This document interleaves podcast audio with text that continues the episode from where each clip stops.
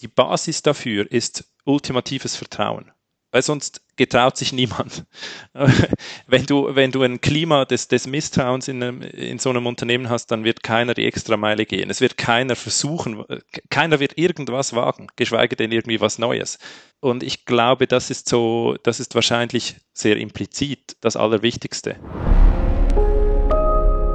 Liebe Eventgestalter, ganz herzlich willkommen zur 23. Ausgabe des Podcasts What's Next Events im Wandel. Hallo, Grüzi, Servus äh, in dieser neuen Auftakt der Staffel 3, die sich vor allem um die Reflexion äh, einem Schritt zurücknehmend auf äh, Events einen Blick nehmen soll, konzentriert und dazu musste ich äh, auf jeden Fall mal außerhalb äh, der eigenen Grenzen fischen und äh, habe natürlich sofort an Linus Eidenbenz gedacht. Du bist aus Zürich, äh, Jahrgang 85 und äh, wolltest vor allem erstmal Journalist werden. Was dich am meisten qualifiziert ist, dass du eben nicht Deutscher bist. Darüber werden wir noch mal ein bisschen ins Gespräch kommen, was eigentlich der Unterschied zwischen Deutschen und Schweizer Deutschen und äh, äh, genau unseren Nationen ist, ähm, weil da gibt's echt spannende ähm, Gemeinsamkeiten, auch Differenzen. Ich lenk, schwenke gerade schon äh, ab von dem eigentlichen Thema. Ich wollte nämlich dich vorstellen und zwar wolltest du eigentlich früher mal Politiker werden, ähm, wurdest in der Schülerorganisation aber nicht nur für Hochschulpolitik, sondern vor allem für Events abgestellt und raus warst du oder deine Wege wurden äh, vorgezeichnet und deshalb machst du aber jetzt schon tatsächlich seit 21 Jahren Live-Kommunikation, hast 2011 die Agentur Jeff gegründet mit dem Ziel, eine neue Agenturdenke rund um Live, aber vor allem auch rund um Marketing im Allgemeinen zu etablieren. Und das ist nicht nur so runtergeschrieben, sondern das ist genau das, was dich ausmacht. Wir haben ähm, mehrere Produktforen für Mercedes-Benz gemeinsam äh, auf die Bühne bringen können und das war wirklich eine andere Denke. Also vom Ergebnis her, von der Wirkung her gedacht, aber auch vor allem äh, im Miteinander von dem ganzen äh, Tribe, sag ich mal, den du so um dich geschart hast, äh, die Art und Weise, wie eure Agentur arbeitet. Boah, jetzt habe ich schon so viel geredet. Äh, hallo, schön, dass du da bist. Hi. Und ähm, ja, die ersten zwei Minuten sind rum und ich bin schon so ein bisschen rot. Danke für die netten Worte. Na, das hast du dir wirklich, äh, wie soll man sagen, verdient. Das, das zeichnet dich einfach aus. Also wirklich tolle Momente gemeinsam erlebt und ähm, als äh, durch und durch Eventler schwärmt man ja so von, von genau diesen Live-Momenten, aber du bist so einer, man, man, oh, man spürt es einfach in jeder äh, Pore einfach deines Seins, auch wie du bereit äh, bist. Das Wort Leidenschaft trägt ja in sich die Bereitschaft zu leiden, ähm, eine Extrameile zu gehen und das Ding wirklich auf den Punkt zu bringen und, und darüber hinaus ähm, nicht nur sich mit dem Standard zufrieden zu geben. Ich rede zu viel. Ich sollte mal überleiten, weil du hast nämlich ähm, auch so ein paar Themen mit im Gepäck und ähm, alles, was mich sonst interessiert, vielleicht mal einfach im Gespräch ein. Ähm, Nämlich zunächst einmal ähm, als erste These, Corona hilft uns, die wirklichen USPs von Events zu verstehen. Menschliche und physische Begegnungen sowie Immersion und ein Fokus. Was verstehst du darunter? Ich glaube einfach, dass man, dass man schon spürt jetzt, dass Menschen, ähm, Menschen, Firmen, ähm, Unternehmen, aber auch, auch Gäste vermissen Events. Und ähm, ich glaube, Events sind, äh, sind, sind so in einer, in einer, passiven Wahrnehmung für uns, für uns Menschen ganz, ganz viele Dinge. Also es ist natürlich eben die menschliche Bewegung. Ich treffe da andere Menschen, Gleichgesinnte, vielleicht auch andere ich, ich sehe da Menschen. Das, das war schon immer einfach innerster, innerster Zweck vielleicht auch von Events, aber auch tatsächlich so ein bisschen unspektakulär. Ähm, was Events auch total ausmacht, ist, dass sie eben so ortsgebunden sind. Ich gehe irgendwo hin und dann riecht das da anders und es sieht anders aus und es ist eben so nicht so wie zu Hause im Homeoffice, wenn ich irgendwie mir was anschaue. Und dann sind Events immer irgendwie inszeniert. Die einen mehr, die anderen weniger und die einen sind, sind, sind monologischer und die anderen eher einfach, ja, fühlen sich vielleicht eher an wie eine Plattform. Ähm, und ich glaube, was wir jetzt sehen mit diesen ganzen äh, Hybridgeschichten, ähm, digitalen Geschichten, rein videobasierten Livestream-Stories und so, dass an sich das Thema, das Thema Show und irgendwie ähm, ja, irgendwie eindrückliche Bilder und so, das kannst du auch abdecken außerhalb von Events. Aber was du außerhalb von Events eben nicht abdecken kannst, ist einfach dieses menschliche, dieses direkte Zusammensein, dieses, dieses Spüren eines Gegenübers, das da irgendwie noch da ist. Die Präsenz einer Person, die auf einer Bühne steht, gegenüber den Gästen ist eine ganz andere als, als die Präsenz einer Person vor einer Kamera, völlig unabhängig davon, ob das jetzt ein Profi oder ein, ein Amateur ist, der da steht es fühlt sich einfach anders an. Und ich glaube, es ist auch das, nachdem irgendwie jetzt aktiv auch wirklich, das suchen die Menschen jetzt nach dieser Zeit. Und das ist ja auch, finde ich, das Schöne, vielleicht das unter anderem Schöne an Corona. Es wird einem erst bewusst, was einem fehlt, wenn man es mal nicht mehr hat. Ähm, und und das, das finde ich, merkt man, merkt man da sehr. Und deshalb glaube ich, ähm, das ist eines der großen, ja, der großen Erkenntnisse da. Also es ist eigentlich, es ist eine banale Erkenntnis, aber ich glaube, die Menschen möchten sich wieder treffen und wir können ihnen die Plattform dazu bieten und wir müssen vielleicht gar nicht viel mehr tun. Ähm, ich habe es vorher, vorher kurz angesprochen, in der Schweiz ist man ein bisschen entspannter mit Corona als in Deutschland. Und tatsächlich entstehen jetzt schon wieder so Mini, Mini, Mini-Events. Es ist irgendwie Frühling, man kann sich irgendwie draußen treffen. Ähm, plötzlich hast du mal irgendwie die erlaubten 15 oder vielleicht sind es dann auch mal äh, beide Augen zu 25 so quasi auf einem Haufen ähm, Menschen, die sich wirklich physisch treffen. Und es ist unglaublich, wie erwachsene Menschen euphorisiert sind, bloß durch das, durch das bloße Treffen. Ähm, es kann schlechte Musik laufen, wenn überhaupt Musik läuft. Da kann kein Licht sein, es kann ein schlechter, vielleicht sogar hässlicher Platz sein und vielleicht gibt es gar niemand, der das richtig inszeniert oder organisiert. Aber das Treffen findet statt, der Austausch findet statt, die Nähe ist plötzlich wieder da. Und das, glaube ich, glaube ich, ist sicher einer der, der Aspekte. Und das andere ist, ähm, ich finde, das merkt man schon in Dutzenden von diesen, von diesen ähm, vielen Videokonferenzen, die wir im Moment alle zusammen irgendwie haben. Die Menschen sind nicht konzentriert. Sie sind ständig abgelenkt. Sie schauen aufs Handy, sie beantworten E-Mails, sie sind am Surfen, sie, sie, machen irgendwie Vorbereitung fürs nächste Meeting. Ähm, und das Schöne an Events ist, dass man so automatisch wird man irgendwie eingeloggt. Natürlich gibt es auch irgendwie un unterschiedliche Intensitätsstufen, aber wenn du so, wenn du irgendwo ankommst, dann bist du da und du bist irgendwie, es ist total zweifelsfrei, dass du da bist. Ich glaube, in einer Welt, in der wir generell ähm, ich sage jetzt mal mindestens in einer westlichen Welt, in der wir sehr, sehr viel definieren können für uns, sehr, sehr viel wählen können, aber dadurch auch sehr, sehr viel entscheiden müssen, ist der Event auch ein Zufluchtsort, wo du hingehen kannst und so ein bisschen ähnlich wie, wie, ähm, wie ein Mixtape kriegst du einfach das, was jetzt als nächstes kommt. Und es ist gut so und du kannst dich darauf einlassen, weil du weißt, du bist an einem Ort oder du gehst auch, ja, du gehst ja an Orte hin, wo du glaubst, wirst du einen guten Event erleben. Ähm, also bist du dann, bist du dann da und irgendwie hast, kannst, kannst dich voll auf das einlassen. Und ich glaube, das ist auch so was, das ähm, ja wahrscheinlich, wahrscheinlich zeigt Corona einerseits, es gibt Dinge, die man über Video- und Online-Konferenzen tun kann. Und es gibt Dinge, die funktionieren da nicht. Und dadurch kriegt die Eventwelt vielleicht auch in einer bestimmten Nische eine noch viel explizitere Wichtigkeit. Und ich glaube, das ist wirklich beim Thema Immersion und Fokus. Das kannst du, kriegst du nicht ersetzt mit allen technischen Spielereien nicht. Ähm, und ich glaube auch nicht, vielleicht bin ich zu wenig Storytelling gläubig, aber ich glaube auch nicht mit dem allerbesten Storytelling. Es funktioniert einfach besser, wenn du da bist und präsent bist. Ja, ist so.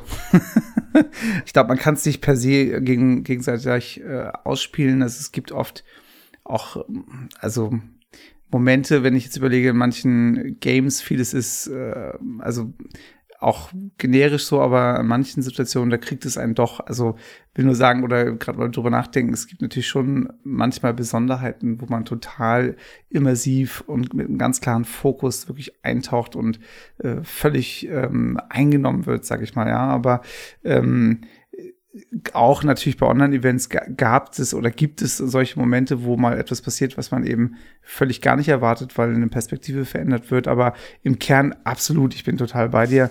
Ähm, und ich glaube, ich habe vorhin, wo du darüber gesprochen hast, ein bisschen darüber nachgedacht, wenn man mal jetzt so ganz weit zurückgeht, man müsste jetzt mal mit einem Ethnologen sprechen, ähm, wo kamen eigentlich Events her und äh, was war schon immer ein Event, wo wurden Rituale gefördert, wo sind Menschen einfach zusammengekommen, äh, warum sind sie das äh, getan? Also auch ein Riesenbereich, wo ich gerne mal eintauchen wollen würde, aber ähm, bei dem Wort Begegnung stehen zu bleiben, das ist ja genau das, wo ich auch total ähm, viel zu äh, forsche und nachdenke und eben feststelle, äh, wie eben auch äh, sogar der Schweizer, da sind wir wieder beim Thema, äh, Religionsphilosoph Martin Buber gesagt hat, alles wirkliche Leben ist Begegnung. Und da steckt so viel Wahrheit drin. Ne? Das ist, ähm, äh, hat eine unfassbare Kraft, ähm, sich zu sehen auf so vielen Ebenen, ne? von Riechen über äh, Spüren, Wahrnehmen, Drücken. Ähm, aber ich finde auch manchmal der Aspekt einfach von sich aufzumachen, äh, auf den Weg zu machen äh, dadurch auch einen Fokus zu setzen, weil man sich äh, auf etwas hinbewegt, sich Zeit nimmt, ähm, sich raus aus seiner gewohnten Welt, da sind wir mitten im Storytelling, äh, es beginnt immer in der gewohnten Welt, aber aus der begibt man sich raus, äh, weil man Neues erleben möchte und weil man sich öffnen möchte für, für Neues, für Inspiration. Ne? Und ähm, insofern 100, 180 Prozent, ja. Ich glaube auch, ähm, du hast das Thema Immersion ähm, angesprochen, ja, natürlich gibt es hochimmersive Welten in deinem Alltag außerhalb von Events, ganz klar. Ähm, aber diese, diese Immersion bei Events ist eben deshalb so speziell, weil sie so, weil sie so parallel ist, weil sie so gemeinsam ist, weil sie so gleichzeitig begegnend ist. Du bist nicht alleine in diesem Zug, du bist zusammen da drin. Mhm. Und es ist faszinierend, ich glaube, das, das, das packt uns als Menschen extrem, einerseits zu sehen, wie reagiert der andere und, und sich da auch so mit, ein bisschen mitgehen zu lassen. Wir, wir wissen das alle aus, äh, aus, aus der Praxis. Erfolgreiche Events sind oft deshalb so erfolgreich, weil einfach die Gesamtstimmung jeden Einzelnen nochmal mehr in diese Immersion reindrückt. Das geht bei, geht bei Public Events primär über, über die Masse. Ähm, ein Konzert, äh, aus, ausverkaufte Halle, ähm, tausende Menschen, vier, vier Menschen pro Quadratmeter oder sogar mehr, gibt diese unfassbar krasse Stimmung versus da stehen irgendwie, äh, keine Ahnung, bei einem, bei einem Konzert für 10.000 Menschen stehen 500 vorne, äh, ist einfach nicht das Gleiche ist ein Problem im Zusammenhang mit Corona, aber ähm, sehr relevant, was dieses, dieses immersive, gemeinsam, gemeinschaftlich immersive ähm, anbelangt, äh, um das vielleicht, um meine These da zu ergänzen. Wobei ich mich tatsächlich gerade erinnere an ein, ein ganz besonderes Event, nämlich den 1. August. Und das, äh, weißt du, ist ja genau euer Nationalfeiertag. Ich war tatsächlich, äh, ich war tatsächlich mal in äh, Zürich zu diesem Ta Tag und war mit äh, ein paar Freunden dann irgendwo JWD, ein bisschen außerhalb von Zürich und äh, tatsächlich, es war total geil. Es wurde ein Riesenfeld mit Sägespäne quasi ausgemessen, äh, äh, sag ich mal, ja. Und es äh, wurden dann Kühe auf dieses Feld getrieben. Und es ging darum zu raten, äh, welche Kuh als erstes in welches dieser Schachfelder quasi, also A5 oder wie auch immer, scheißt. und man stand da mit einem guten Bier daneben und hat einfach nur zugeguckt. Und es war, es war so geil. Also natürlich ganz viele andere Sachen drumherum noch, aber das war so eine der Hauptattraktionen und äh, ein Event, das tatsächlich sehr immersiv im äh, Kopf geblieben ist, nicht nur wegen dem Geruch. ja, Chris, so machen wir das in der Schweiz. Jeder, jedes Wochenende eigentlich. ähm, und das, ähm, um genau auf diesen Klischees ein bisschen rumzureiten. Aber schön, ja, ja, ich, ähm, ich glaube dir sofort, dass das total faszinierend war. Ich habe das noch nie erlebt. Ähm, äh, ich würde es gerne auch mal tun. Kann mir vorstellen, dass es sehr lustig ist. Ja, und ansonsten kommst du mal in Köln vorbei. Ich meine, äh, äh, Karneval ist auch etwas, was man als Kölner irgendwie, also sagen wir so, ich bin als Immigrant jetzt zugezogener und äh, wachse langsam in die ganze Tradition rein und beginne sie auch wirklich zu schätzen und zu lieben. Anfangs äh, konnte ich da nicht so viel mit äh, anfangen, aber äh, so viel zu dem Thema Public Events, okay. ähm, wir gehen mal einfach weiter zu der äh, nächsten These, nämlich Events sind immer ein verzögertes Abbild der Welt. Es wird sich viel um räumlichen Platz, Hygiene, Sicherheit Misstrauen drehen, mit vielen Einschränkungen für Inszenierung und Gastronomie. Das denke ich, dass das genauso geschehen wird. Ich glaube, vielleicht um, um verständlich zu machen, was ich meine mit, mit verzögertem Abbild. Man sieht das insbesondere bei Designthemen. Also Apple bringt irgendwie ein iBook raus, irgendwann vor 20 Jahren, das ist komplett weiß. Die Eventbranche hat irgendwie und, und sehr kubisch und so und irgendwie zwei Jahre später gibt es in der Eventwelt nur noch Städtische in weißer Kubusform. So. Ähm, und ich glaube, äh, und dann irgendwie ähm, ist plötzlich so das Thema, ähm, äh, das Thema Secondhand und alles ultra farbig und wieder ultra hippie und so. Und plötzlich sind die Events total farbig und man kombiniert tausende von Farben. Und Marken, die bisher aus Schwarz und Silber bestanden haben, sind jetzt plötzlich irgendwie tausend Farben kunterbunt und so. Und das ist, und das, das drückt sich dann so in die Event, Eventwelt rein. Man versucht ja dann irgendwie äh, aus den aktuellen Gegebenheiten das, äh, das immer mit einfließen zu lassen. Ich glaube, da gibt es ganz, ganz viele Themen, die so reingetragen werden, auch die, auch die Digitalisierung. Ähm, das Thema, ähm, was ist alles Instagrammable und so und was muss man tun, dass es das ist. Ähm, ich bin, also ich bin mal grundsätzlich sehr, sehr zuversichtlich, dass der Mensch irgendwie Mensch bleibt. Sprich, dass die, die irgendwie so die These, die Thesen vertreten, ähm, ja, es wird irgendwie nie mehr Umarmungen geben und nie mehr, bei uns gibt es ja drei Küsschen, bei euch zwei, aber die sagen, es gibt dann gar keine mehr. Ich glaube, es ist totaler Blödsinn. Ich glaube, es kommt alles sofort wieder. Das ist mein Gefühl. Trotzdem meine ich, dass viele Menschen mindestens anfänglich bei Events Probleme kriegen können in geschlossen, geschlossenen Räumen, wenn plötzlich der Platz ausgeht. Wenn sie äh, vorher ganz natürlich in großen Stadien irgendwie in durchaus so ein bisschen versifften Ecken des Stadions unterwegs waren und irgendwo, keine Ahnung, eine Treppe hoch, fasst du jetzt da das Geländer an oder nicht?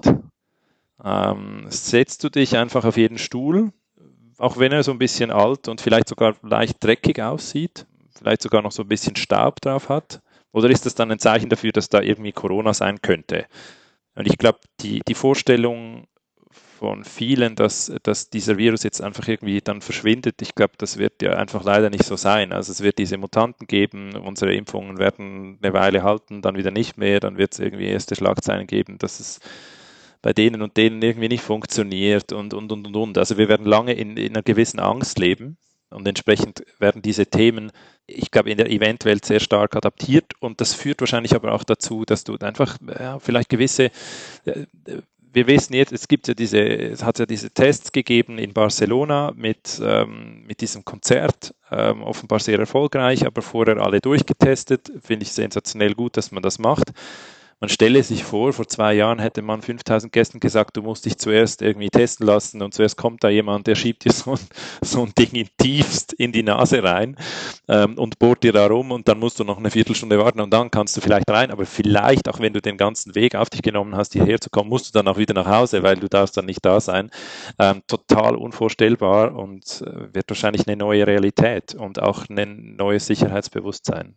Ähm, und ich glaube, das bedeutet halt, dass im Inszenierungsbereich und ich glaube auch im, im, im Catering-Bereich, dass schon irgendwie, da, da, kommen starke Restriktionen auf uns zu, weil wir die Menschen nicht mehr so nahe zueinander bringen können, ähm, weil es vielleicht nicht opportun ist, ähm, Dinge irgendwie in, in, in sehr dunklen Flächen darzustellen genauso wird, wird wahrscheinlich ähm, das Catering einfach mit dem klassischen Buffet nicht mehr funktionieren. Ähm, und es wird irgendwie schwierig, so der mit, ähm, mit den Snacks, ganz, ganz viele auf einem Teller und alle fassen da rein mit den Händen. Ähm, macht das dann noch jeder? Also sind, glaube ich, große Herausforderungen, die da, die da schon kommen. Gerade, ich glaube, gerade auch in der Corporate-Welt, weil sich ja einfach die ganzen Firmen auf keinen Fall, ähm, wenn sie dann den Mut haben, wieder ein Event zu machen, ähm, auf keinen Fall ähm, dann anhören wollen, dass sie da irgendwie so ein Hyperspreader-Super-Event durchgeführt haben. Mhm. Wenn ich jetzt mal, es, es reizt mich förmlich dazu, äh, die Perspektive bei dem Thema jetzt mal zu äh, verändern und zu hinterfragen, zu überlegen. Ich stolper gerade über die ersten Wörter. Events sind immer ein verzögertes Abbild der Welt. Sind Events per se äh, nicht Vorreiter, sondern nachgelagerte Nachahmer? Oder? Ähm, ist natürlich, ist natürlich ähm, mutig von mir, grundsätzlich alle Events über einen, über einen Kamm zu scheren, ganz klar. Also ähm, ich denke möglicherweise sehr fest aus meiner Perspektive. Ich glaube, aus der, aus der Corporate-Perspektive ist es so. In aller Regel, weil ähm, die, die über die Inhalte entscheiden und die, die über die Formate entscheiden, Bestätigung brauchen. Und die Bestätigung kommt aus dieser Reflexion was kann ich alles tun, was kann ich meinem Publikum zumuten. Das muss immer irgendwie ähm, opportun sein, es muss immer möglich sein, es muss alles schon mal irgendwie, wenigstens im kleinsten, äh, muss, es, muss es sichtbar funktionieren. Mhm. Da hat man vielleicht dann schon mal den Mut, gewisse Dinge zusammen zu kombinieren, sodass das was Neues gibt, aber irgendwie muss das Frame muss da sein. Und es gibt bestimmt Events, die Frames setzen. Ja, natürlich. Ähm, ich glaube aber auch, die spielen extrem damit jede Disruption basiert ja, basiert ja auf einem existierenden Bild. Sonst ist es keine Disruption. Ähm, wenn du bewusst Dinge neu schaffst, dann auch deshalb, weil du weißt, was das Alte ist oder das, was vorherrscht. Mhm. Insofern kann man sagen, auch was Neues ist ein verzögertes Abbild. Äh, es gibt ja so gesehen auch nicht wirklich viel Neues unter der Sonne. Ne? Es ist ja jetzt nicht nur ein Zitat aus der Bibel, sondern das, das ist ja Wirklichkeit. Also wo ist jetzt wirklich mal, dass das Rad neu erfunden wurde, dass das Automobil kommt, ja? Also dass, dass wirklich so ein Quantensprung stattfindet, das ist alle 150 Jahre oder so, ja. Ähm, insofern klar.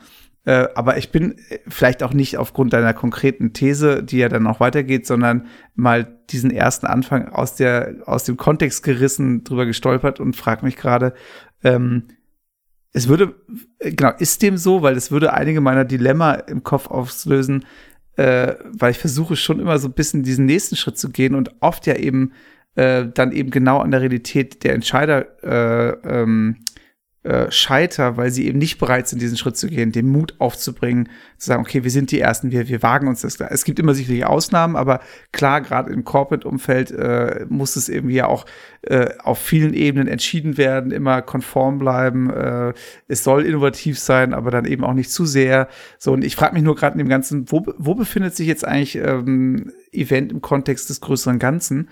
Und ich denke schon, an manchen Stellen sind wir äh, Treiber von Innovation, weil wir die Plattform sind der Begegnung, wo Menschen aufeinander stoßen. Und wenn wir jetzt einfach nur mal kurz den Exkurs in Richtung Messe nehmen, dann zumindest in Deutschland, äh, ich glaube, die älteste Messe ist gut 800 Jahre alt, ähm, dann war eben das rein basierend auf äh, Kreuzungspunkten, also rein Mobilität, dass Menschen sich dort getroffen haben, weil es halt günstig war, weil man sich getroffen hat. Deshalb kamen die Messen, man hat Waren ausgetauscht, äh, man hat dabei auch Ideen ausgetauscht, man kam auf Neues und so kamen Messen und aus Messen kamen irgendwann Events. Also all das ist ja ein Stück weit herleitbar. Aber ähm, ich frage mich gerade, ist das Event einfach abgeschrieben oder wo ist, äh, ist es vielleicht auch völlig in Ordnung so? Äh, ist es ein viel zu höher Ansprich irgendwie, dass man so ein bisschen Vorreiter sein will?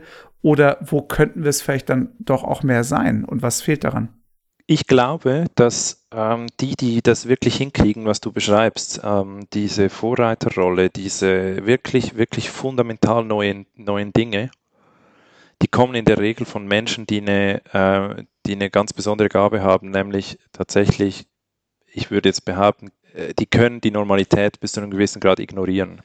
Ähm, die, den einen ist es einfach scheißegal, die anderen blenden es komplett aus und ähm, die nächsten sind einfach so überzeugt von ihrer Sache, dass sie möglicherweise aktiv entscheiden und wissen, dass es in der Theorie nicht funktioniert und dass ganz viele Menschen da draußen sind, die sagen, das geht nicht.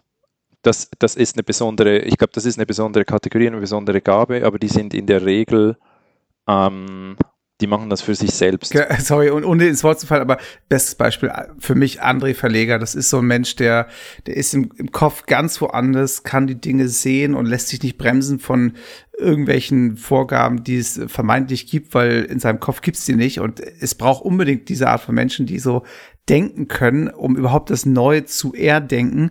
Äh, da, wo es dann wiederum schwierig wird, einfach aus meiner Wahrnehmung, ähm, ist, dass, dass jemand dann Neues entwickelt, das dann schnell kopiert wird, weil es eben erschaffen wurde und alle sehen, es hat funktioniert, das ist etwas Neues, Innovatives, äh, darauf aufspringen und dann aber das natürlich für ihn an der Stelle natürlich schwierig wird, weil es eben nicht wirklich schützbar ist und dann andere quasi das, äh, äh diese Cash Cow melken und äh, dass diese Innovationsarbeit auch dann nicht in dem Maße refinanziert werden kann. Natürlich ist er jetzt auch nicht der Typ, der eben genau dasselbe dann tausendmal wiederholen will. Das kommt noch hinzu, ne?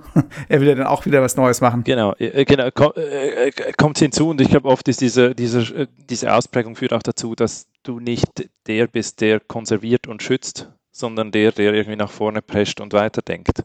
Ähm, und ich glaube, also du, du hast jetzt, dir ist so eine gewisse Enttäuschung, ähm, hört, hört man bei dir raus, wenn du sagst, ja, sind wir denn, kopieren wir einfach. Und ich glaube, nein, weil es gibt ja dann auch, wenn, auch wenn wir immer ähm, äh, eigentlich eine Reflexion der, der aktuellen Gegebenheiten sind, gibt es ja immer noch einen Ersten. Es gibt immer noch der, der es als erstes macht oder der, der es als erstes richtig macht ähm, der, der es dann zum ersten Mal richtig groß macht, der, der es irgendwie kommerziell hinkriegt, ähm, der, der neue Produkte daraus entwickelt oder ganze Brands.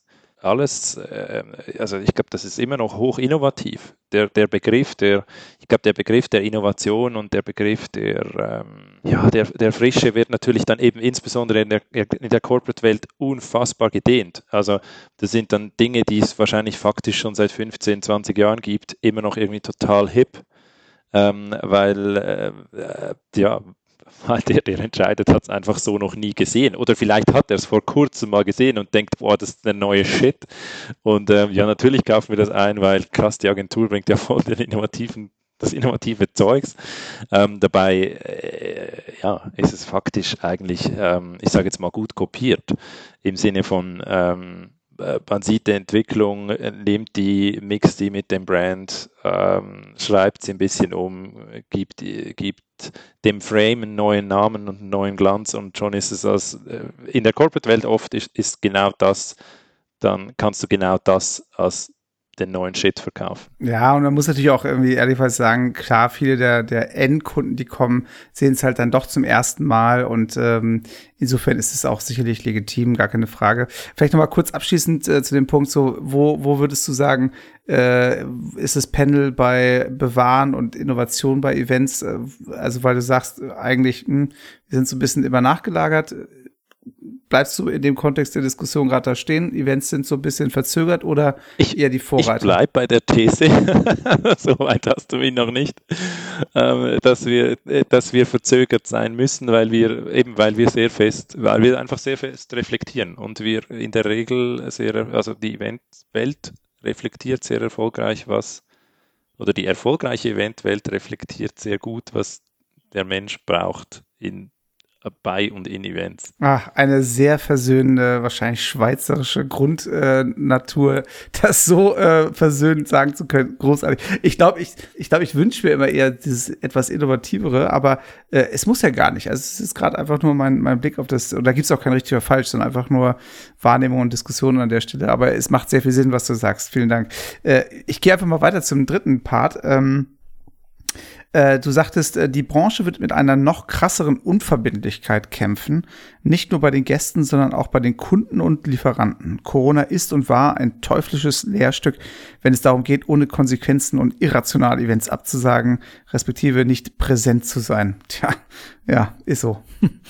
Und das, ich glaube, das wird nochmal, also das, das wird lange dauern. Ich glaube, das ist eine große Aufgabe, so quasi makroökonomisch als Optik der, der Branche dafür zu sorgen, ähm, dass wir wieder ready sind, dass wir den Biss haben, den wir hatten, dass wir konsequent sind, konsequent sind, dass wir daran glauben, dass die Dinge stattfinden. Auch wenn es rational gesehen extrem möglich, also äh, Chance riesig ist, dass etwas wieder irgendwie nicht zustande kommt, wieder irgendwie kompromittiert wird, verkleinert wird, verschoben wird, whatever. Ich glaube, man muss die Fähigkeit haben, das irgendwie auszublenden, aber ich stelle fest, dass, sich, dass sich viele Komponenten in dieser Branche, und das ist auch bei den Kunden so, in einer totalen Lethargie befinden. Und ähm, du hast das vorher schön, schön angesprochen, ähm, die, die Eventwelt ist eine extrem leidenschaftliche Welt.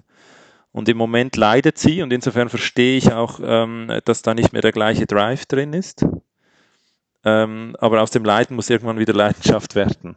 Äh, das, das funktioniert, das funktioniert halt dann mittelfristig so nicht. Und was, was mich da total nervt, ist so, dass, dass viele den, viele brauchen, brauchen Business und viele wollen Events, aber sind unverbindlichst in ihrer Performance ähm, in, in ihren Reaktionen. Und äh, das, das, war, das war ehrlich gesagt schon, ist schon ein Jahr her, ähm, zu Beginn des Lockdowns hatte ich noch so quasi eine letzte Produktion, die eigentlich als, als wirklicher Event hätte stattfinden sollen. Am Schluss, ähm, am Schluss war es einfach eine Studioproduktion, die, gemacht, die wir gemacht haben.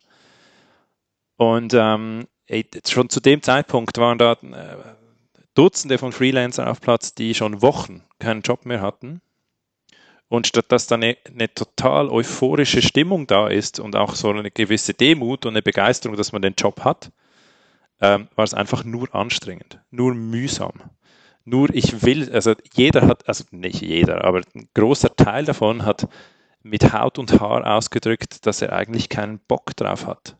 Und das ist, das ist katastrophal, weil wir müssen, wir müssen Menschen, Kunden, Gäste begeistern, pushen, mitreißen und sie mal primär mit Glauben ausstatten, dass es gut ist, was wir tun, Mut haben und dann muss man nach vorne schreiten. Und das, das macht mir, das macht mir echt Respekt so. Mhm. Äh, da habe ich, da habe ich, ähm, ja, ich habe so ein bisschen Angst, dass wir am Schluss, dass vielleicht plötzlich das Business wieder da ist, ähm, aber unsere Welt nicht bereit dafür. Und auf der anderen Seite ist ganz klar, ähm, man hat jetzt gelernt, ähm, wie entspannt es ist, was abzusagen, was zu stoppen. Ähm, unglaublich spannend, diese Gespräche. Ich meine, früher war das noch so, hey, du hast irgendwie für einen wichtigen, äh, für was Wichtiges schon irgendwie die Einladung verschickt und die ging vielleicht schon auch irgendwie noch an wichtige Politiker raus und so. Und es war undenkbar, dass man das absagt. Keine Chance.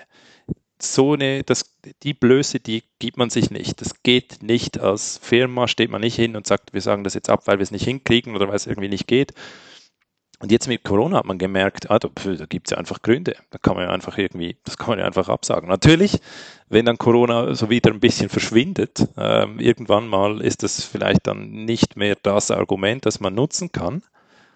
Ähm, aber man hat gelernt, dass es Argumente gibt, die dazu führen, das Unmögliche zu machen, nämlich Dinge wirklich zu stoppen und sehr irrational zu stoppen. Plus, ähm, man hat ja Millionen, Milliarden von Euros in den Sand gesetzt dabei. Und auch das hat man teuflisch gelernt. Das geht. Es ist, es rollen nicht per Definition Köpfe. Ähm, die Geschäftsleitung ist okay damit, wenn man sowas entscheidet. Wenn man das gut begründet macht, ist es halt dann so. Und ich glaube, da sind wir so, so durchaus in so ein bisschen ein Teufelskreislauf. Und von den Gästen habe ich noch gar nicht gesprochen. Du findest Schon vorher gab es immer tausend Gründe, weshalb man irgendwo nicht hingegangen ist, aber jetzt ist es einfach wahrscheinlich, es ist so einfach, oder? So, mein Flieger ging nicht. Ähm, Grenze war irgendwie halb zu. Ich musste noch einen Corona-Test machen, war keine Corona-Test-Verfügbarkeit. Ähm, you name it. Ähm, die Ausreden werden sich stapeln und das, ja, ähm, das wird ein Problem, glaube ich fertig mit dem Monolog. Nein, absolut. Ich meine, die zwei Aspekte, die mir da äh, sehr, sehr schnell kommen, ähm, einerseits Thema Unverbindlichkeit, also überhaupt so ein bisschen auch die Wahrnehmung, auf wen, welchen Partner kann man sich wirklich verlassen. Und äh, ich finde immer, also ein offenes Wort, man, also egal welche Beziehung man hat, aber man kann ja auch mit Leuten reden und man muss natürlich dann sich hinstellen und sagen, hey, äh, Fakten sind so und ja, ich schuld dir das jetzt und vertraglich irgendwie ist es so ausgemacht. Aber es geht ja Arsch auf, auf Grundeis. Wir kriegen es einfach nicht hin und wir haben ja auch das Geld einfach nicht. Und ich glaube, weiß nicht, ob ich das so blumig jetzt denke, aber ich, also ich fände es immer legitim nachvollziehbar und dann findet man meistens auch irgendwie immer Lösungen und der oft ist dann der Partner auch bereit, wenn man da so ehrlich, glaube ich, äh, formuliert, ähm, dann auch irgendwie Wege zu suchen, das irgendwie mitzutragen oder irgendwie, ja, also letztlich es geht im Kern nur darum, äh, man spürt und findet raus, mit wem hat man es wirklich zu tun. Und das hat Corona gezeigt. Was ist wirklich die Basis, auf die wir bauen können? Äh, Gibt es da eine Basis oder äh, keine und ist sie tragfähig und wer ist wirklich Freund oder wer gibt es nur vor? Äh, das ist das eine und das andere, ähm, was mich auch echt ein bisschen ärgert, ist einfach das ganze Thema ähm, Absagen im Sinne von, auch jetzt ist ja dieses ganze zögerliche Sein von macht man's, macht man's mir nicht oder macht so oder so. Und ich finde einfach da, ähm, die Unsicherheit wird bleiben und das wissen wir alle nicht, was in den nächsten auch noch mal zwei, drei Jahren äh, passieren kann und wird. Aber einfach mal das dann so aufzusetzen, wie es denn funktionieren kann und das dann einfach äh, durchzuziehen, weil wahrscheinlich wird es eben Worst Case laufen und wenn du dann eben ähm, dich nicht entscheidest oder erst kurzfristig entscheidest, wird es im Zweifel noch viel schlechter, als wenn du einfach mal das, was minimal möglich ist, aber das sauber aufgleist, ähm, weil es einfach dann eben mit genügend Vorbereitungszeit auch funktional aufgesetzt werden kann, gut kommuniziert werden kann und eben nicht so, und das, so nehme ich das war aktuell ganz viel so, auf letzte Sekunde noch schnell, schnell müssen wir es auch irgendwie uns sehr kompromittiert und dementsprechend auch die Wirkung gar nicht sich entfalten kann. Ne? Ähm, ist jetzt äh, einfach eher nur die Beobachtung aus der Situation heraus, letztlich, äh, um es umzudrehen, Mut zu machen, ähm, auf dem minimalen Konsens, der geht, äh, zu aufzugleisen und das aber auch einfach echt gut ähm, an Start zu bringen und nach oben und größer skalieren kann man das ja oftmals, wenn es möglich ist, dann immer noch, ja. Aber man, man fängt nicht komplett wieder neu an oder Sachen zu machen, die man innerhalb von No Time einfach auch nie hinbekommen wird, ne? Das ist einfach irgendwie, weiß ich auch nicht. Ja, Schwierig. absolut. Ich glaube, was, was, was durchaus schön ist und auch total viel Potenzial hat und, und ich glaube, das müssen wir, müssen wir alle irgendwie einsehen in so einem Moment es ist auch eine Rückbesinnung auf, wieder auf das Menschliche und auf den Aspekt des Teams. Ähm, und zwar nicht nur irgendwie innerhalb von der Agentur, ähm, sondern auch ähm, zusammen mit dem Kunden, zusammen mit Dienstleistern, weil es geht, das, die ganze Situation geht weit über Verträge und Schwarz und Weiß und E-Mails raus.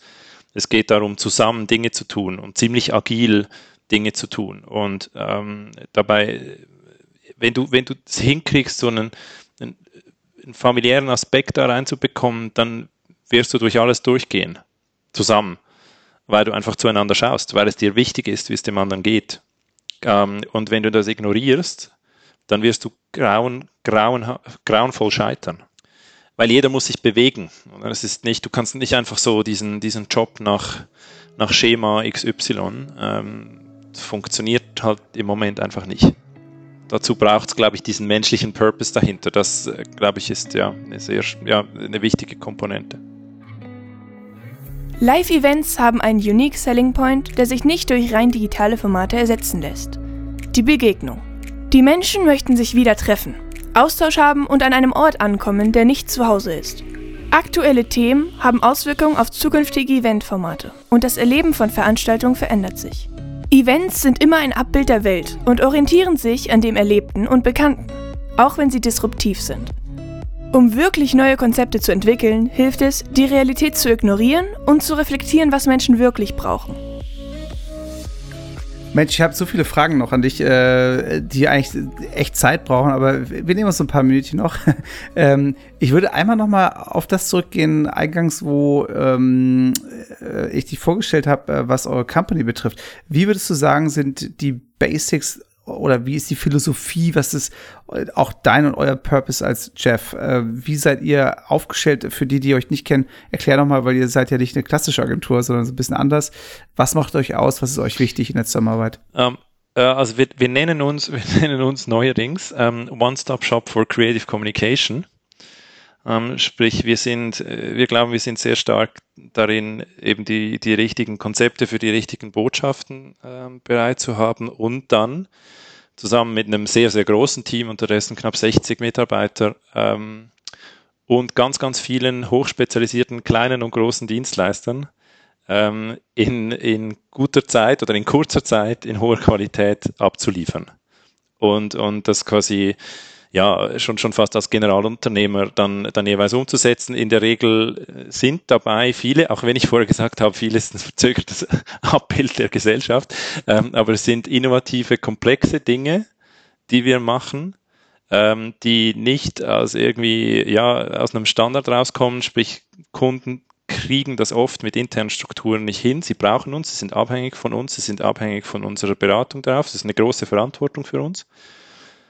Und wenn wir diesen, diesen Weg jeweils gehen zu was, das halt irgendwie vorher doch noch keiner genau so gemacht hat, oder zumindest hätten wir es nicht gewusst und konnten es nirgends irgendwie researchen, ähm, dann, dann ist die Basis dafür, sind Menschen, die Bock haben, neue Dinge für sich zu entdecken. Zeit und sich selbst zu investieren, um in diese neue Welt irgendwie aufzubrechen. Ich glaube, das braucht so diese Bereitschaft zu sagen, okay, ich weiß nicht, wie das geht, aber ich nehme das jetzt irgendwie auf mich und ich will das rausfinden und ich will es gut machen. Und das wiederum, die Basis dafür ist ultimatives Vertrauen. Weil sonst getraut sich niemand. wenn, du, wenn du ein Klima des, des Misstrauens in, einem, in so einem Unternehmen hast, dann wird keiner die Extrameile gehen. Es wird keiner versuchen, keiner wird irgendwas wagen, geschweige denn irgendwie was Neues.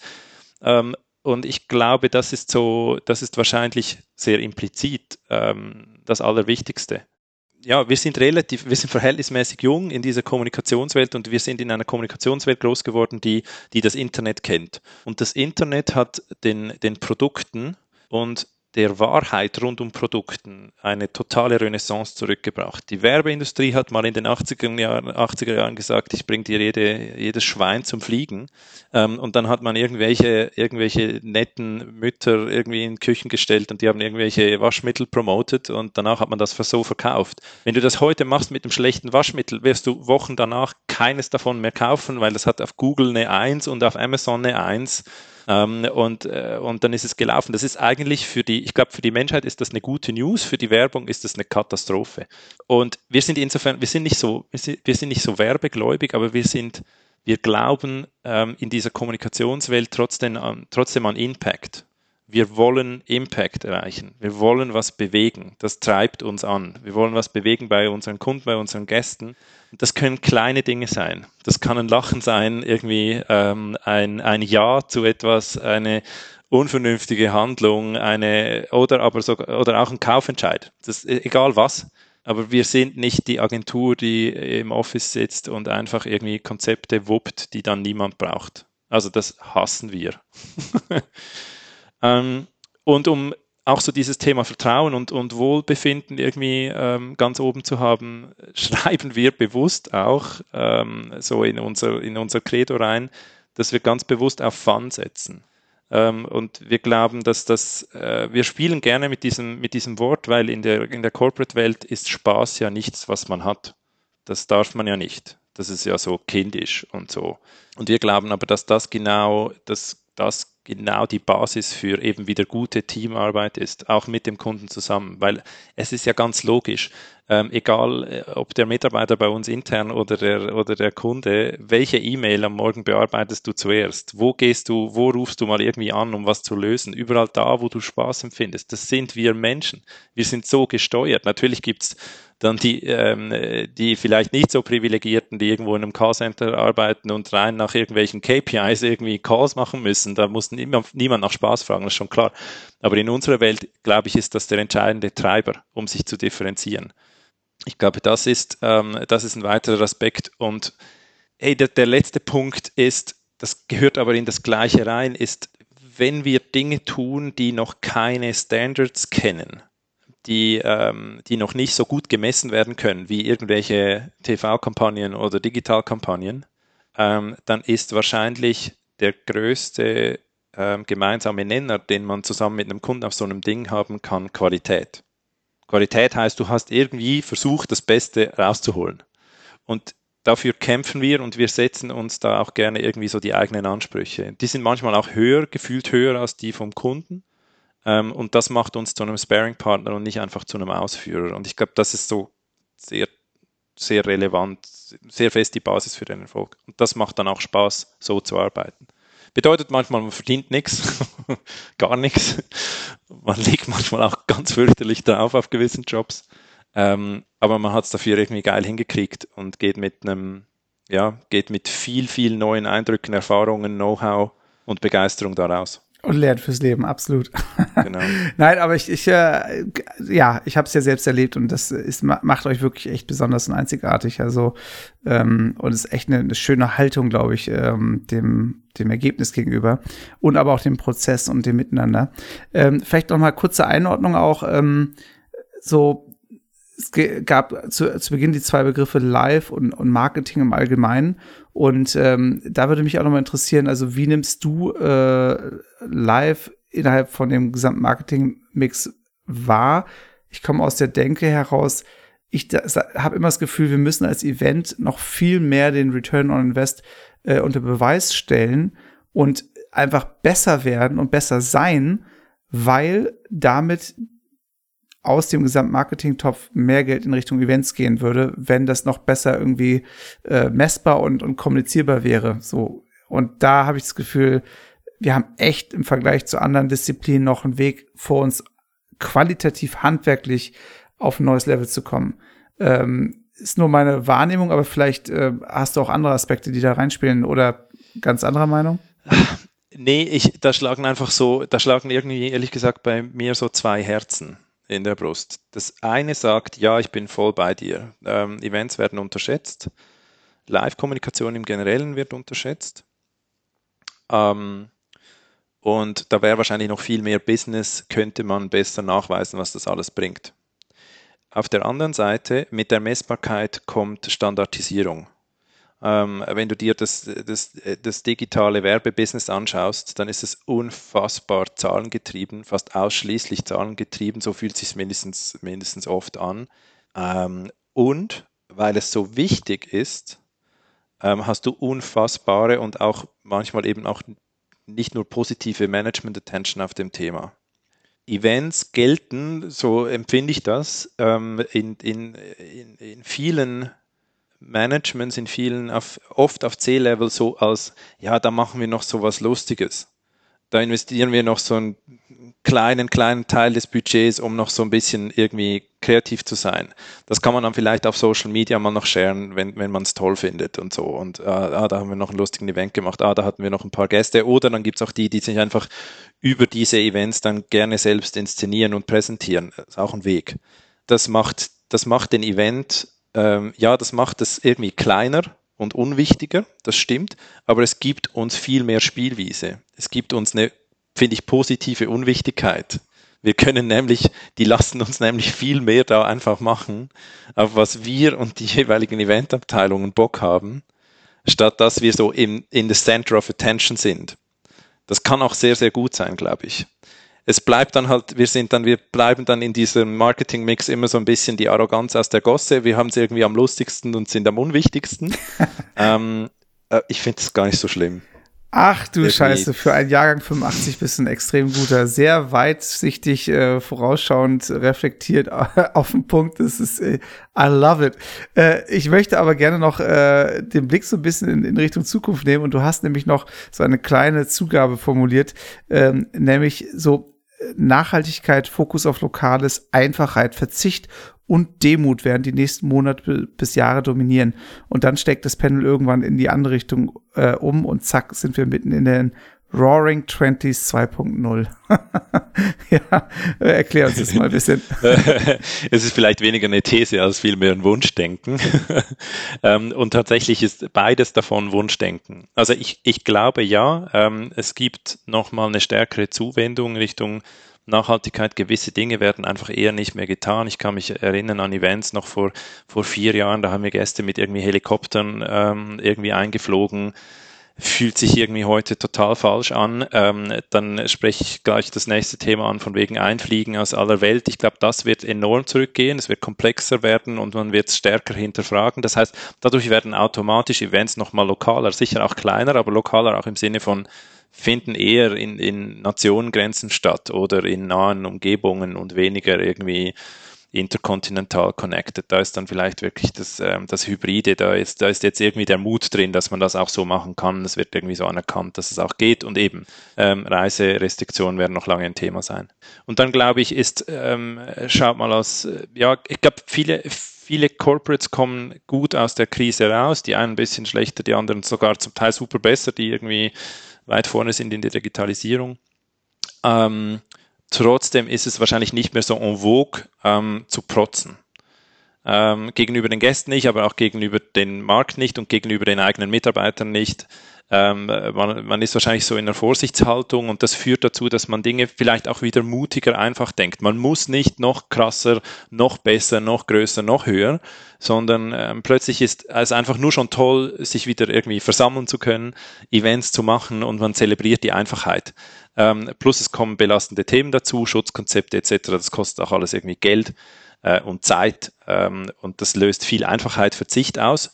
Und dann kommt eben der Aspekt des Demuts, glaube ich, rein auf, auf allen Seiten. Das wünsche ich mir zumindest dass wir demütig sind, dass wir es tun dürfen, dass wir demütig sind, dass wir hingehen dürfen. Ähm, und, und ich glaube, das gibt der ganzen Sache nochmal so einen ähm, Wert, den man nicht mit Geld bewerten kann, der einfach irgendwie jetzt auf der positiven Seite on top irgendwie reinkommt. Ähm, und dann das mit dem Pendel. Ich finde, es fühlt sich so ein bisschen so an, dass da irgendwie sich auch Energie aufstaut. Und ähm, bei allen äh, äh, bei allen negativen Voten äh, gegenüber unseren Politikern und Regierungen muss man doch sagen, wir befinden uns eigentlich ja, also mindestens in Europa, nicht wirklich in einer Krise. Uns geht den meisten gut. Ähm, auch die, die in der Eventbranche im Moment nicht wirklich einen Job haben, werden viele positiv aufgefangen. Natürlich gibt es einzelne einzelne harte Schicksale, ist mir bewusst. Ich will da auch irgendwie niemanden irgendwie zu nahe treten, aber so in Summe läuft die Kiste verhältnismäßig gut. Ähm, und und ähm, wir haben irgendwie eine gute Basis, ähm, um, um dann doch irgendwie wieder weitermachen zu können nach dieser Krise. Ich glaube, das führt so dazu, dass du irgendwie, dass, dass Energie da bleibt und, und nicht alles irgendwie zerstört wird. Und die Energie muss irgendwann raus.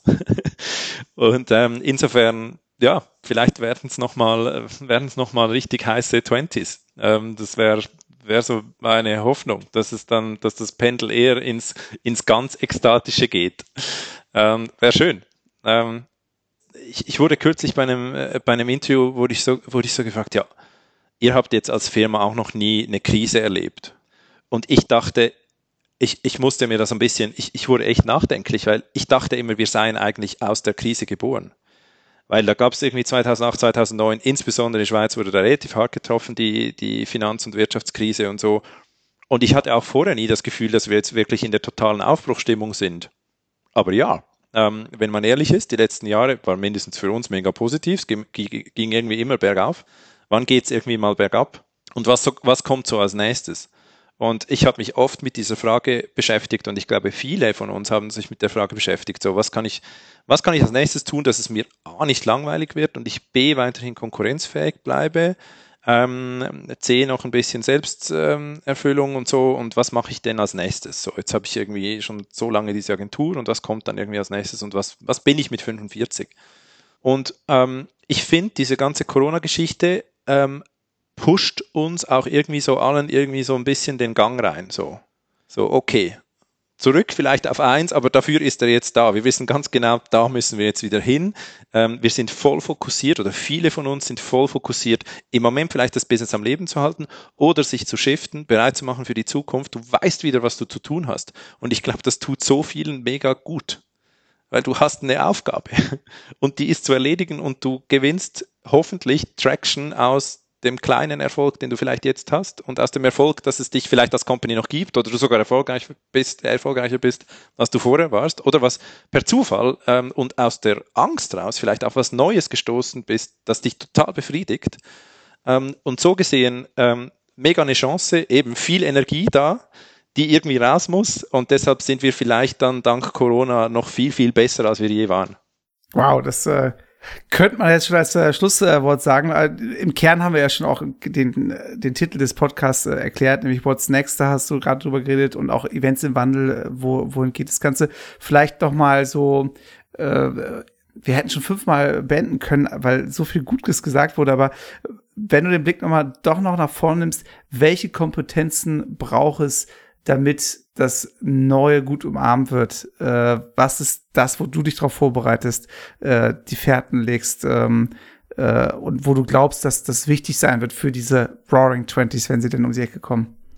Ich glaube, ich habe das vorher so lockerflockig gesagt, so von wegen, wir brauchen irgendwie viel Vertrauen gegenüber den Mitarbeitern und so und du brauchst irgendwie gute Teamstimmung. Das lässt sich so locker sagen, weil es tatsächlich bei uns so ist. Für mich persönlich ähm, hat sich aber in diesem Jahr schon gezeigt, dass ich persönlich viel zu wenig darauf gegeben habe in den letzten Jahren und auch dank Corona dem Team wieder viel näher gekommen bin. Und, ähm, und obwohl du vielleicht die Homeoffice-Distanz hast, hast du, äh, zelebriere ich im Moment sehr fest, dass ich wieder viel, viel mehr beim, bei meinen Menschen bin. So. Ähm, und ich glaube, genau da liegt auch der Erfolg für alles, was jetzt kommt. Ähm, weil es braucht einfach für diese schwierige Zeit extreme Lust. Es braucht, du musst Bock haben auf diesen Job. Du brauchst Energie, du brauchst noch mehr als vorher Ausgeglichenheit. Ich hasse das Wort Work-Life-Balance, äh, weil ich es in, in sich falsch finde. Ähm, aber du musst Quellen der Energie finden. Ähm, ob das im Privaten ist oder im Job selbst, ist total egal. Aber es braucht unfassbar viel Energie, um all diese Wirrungen, die da jetzt kommen und schon gekommen sind, irgendwie zu überstehen. Nicht nur zu überstehen, sondern daraus was Positives zu generieren. Ähm, ich glaube, Determination ist, äh, oder du hast gesagt, Leidenschaft, die beiden in Kombination, das ist das, was es braucht. Ich glaube, es haut im Moment alle aus, aus der äh, Eventwelt raus, die eigentlich den Job nicht gern gemacht haben. Und jetzt erst recht nicht. Die sind nicht fähig, sich anzupassen. Ich glaube, es braucht genau diese Anpassbarkeit oder Anpassfähigkeit, braucht unfassbar viel Energie. Wir müssen zusammen zu dieser Energie, Energie kommen. Ich glaube, das ist das ist der entscheidende Punkt. Und dann, dann kommen diese Dinge mit, ja, man muss flexibel sein und so, das kommt alles miteinander. Es, es braucht die Fähigkeit, multidisziplinär zu denken, als Allrounder zu funktionieren, ähm, e, eben irgendwie Grenzen zu überschreiten, neue Dinge zu tun. In der Basis ist es Vertrauen, Energie, Wissen, was man erreichen will, alle mitreißen, alle mitnehmen und dann kommen diese Roaring Twenties vielleicht so im Schlepptau. Boom! Aus dem Leiden der Krise muss wieder Leidenschaft werden. Wir müssen uns und andere wieder pushen und mitreißen. Das, was wir tun, ist gut.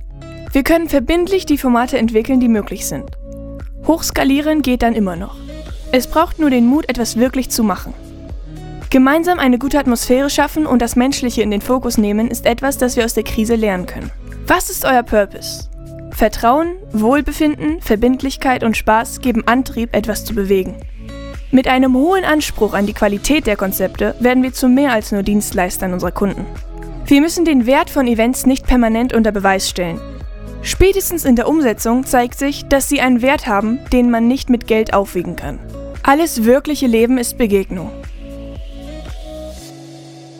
Ich komme ich komm noch zur Abschlusskategorie äh, 7. Schnelle Fragen, sieben schnelle Antworten. Es gibt keine falsche, richtige Antwort, sondern nur deine. Äh, erstens, ich habe jetzt einfach mal im äh, Verlauf ein bisschen mitgeschrieben und mir die Fragen äh, rausgepickt. Es basiert alles auf dem, was du schon gesagt hast. Was riechst du gerne? Boah, ähm, ey, neuerdings diverse Seifen, ähm, Naturseifen. Total für mich entdeckt. Geht mir tatsächlich aus. Wir haben eine bei uns, äh, ja, ja. Wahnsinn, ne? Also irgendwie so, wie, mhm. wie manches geschärft wird nochmal, ne? So, äh, wie wenn ich mir vorher noch nie die Hände gewaschen hätte. Wir halten uns an die AHA-Regeln, genau. Der Moment, der sich am stärksten eingebrannt hat in deiner Erinnerung.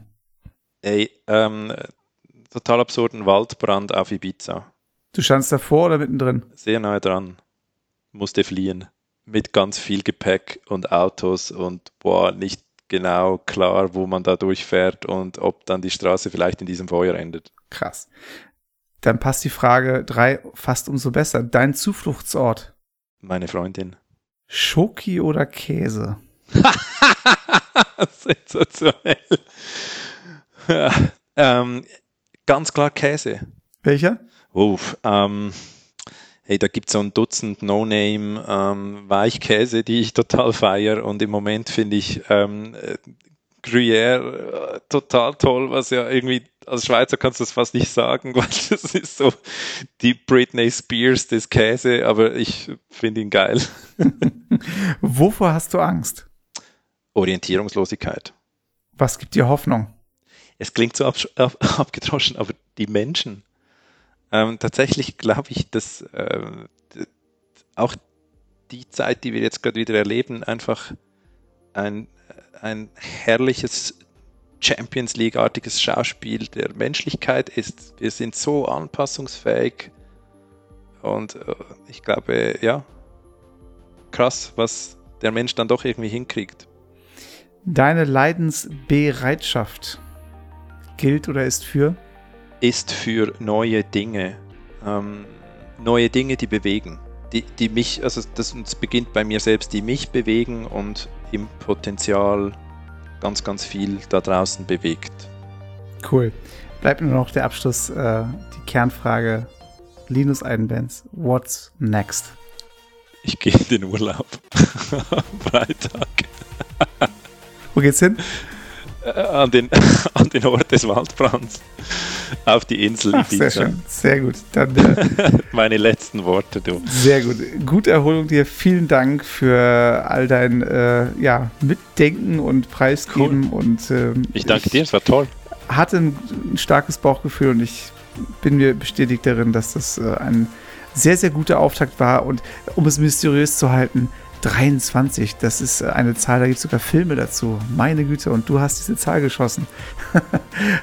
In der nächsten Folge freue ich mich auf Eva Heid, die als Kommunikationsexpertin das Thema durch und durch lebt, durchlebt und auf den Punkt bringen kann und uns mit auf ihre Reise nimmt, denn die ist tatsächlich auch sehr im Wandel.